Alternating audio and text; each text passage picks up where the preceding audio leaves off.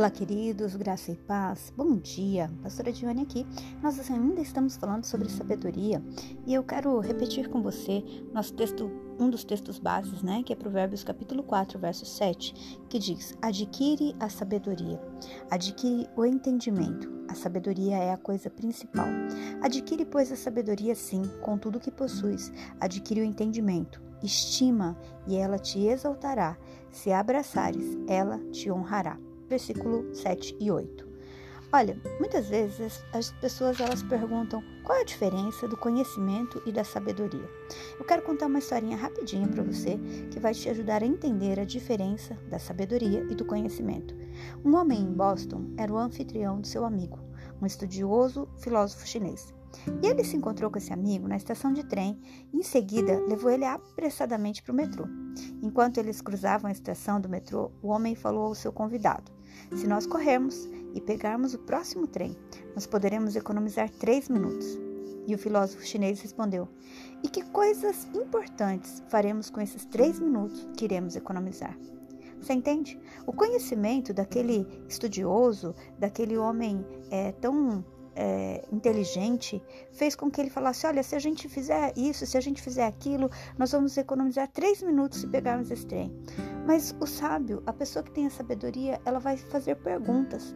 Sabe que é, Jesus é, foi o maior filósofo que já existiu, porque filosofar é você ter a habilidade de fazer as pessoas pensarem.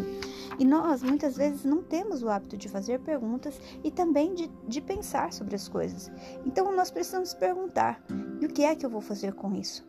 E o que é que eu vou fazer com essa é, crise de raiva? E o, o que é que vai, qual vai ser o resultado se eu agir assim ou se eu agir daquela outra maneira?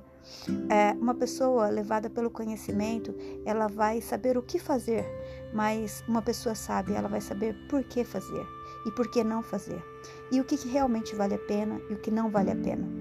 Eu quero dizer para você nessa manhã e nesses dias que eu tenho compartilhado isso com você é que é importante que nós busquemos a sabedoria, porque muitos relacionamentos têm sido destruídos porque falta a sabedoria. Nós sabemos o que fazer, mas nós não conseguimos fazer. Por quê? Porque nós não paramos para pensar. Nós não damos um passinho atrás da situação para nos perguntar: será que vale a pena? Será que é esse mesmo caminho? Será que o mais importante que eu tenho a fazer é isso agora? Pois é, pessoas sábias vão construir uma vida mais produtiva e que vale a pena, enquanto quando nós temos apenas conhecimento e entendimento, nós vamos é, focar em fazer coisas, mas não sabemos por que fazer. Vamos orar? Pai querido, Deus de amor, eu quero te louvar e te agradecer por mais um dia de vida que o Senhor nos deu. Pai, como eu dependo de Ti, como nós dependemos de Ti. Eu quero te pedir que o Senhor nos ajude a sermos mais sábios, a sermos mais prudentes nas nossas decisões. Nós não queremos ser uma máquina de fazer coisas, mas nós queremos, Senhor, ser sensatos e produzir coisas que valham a pena.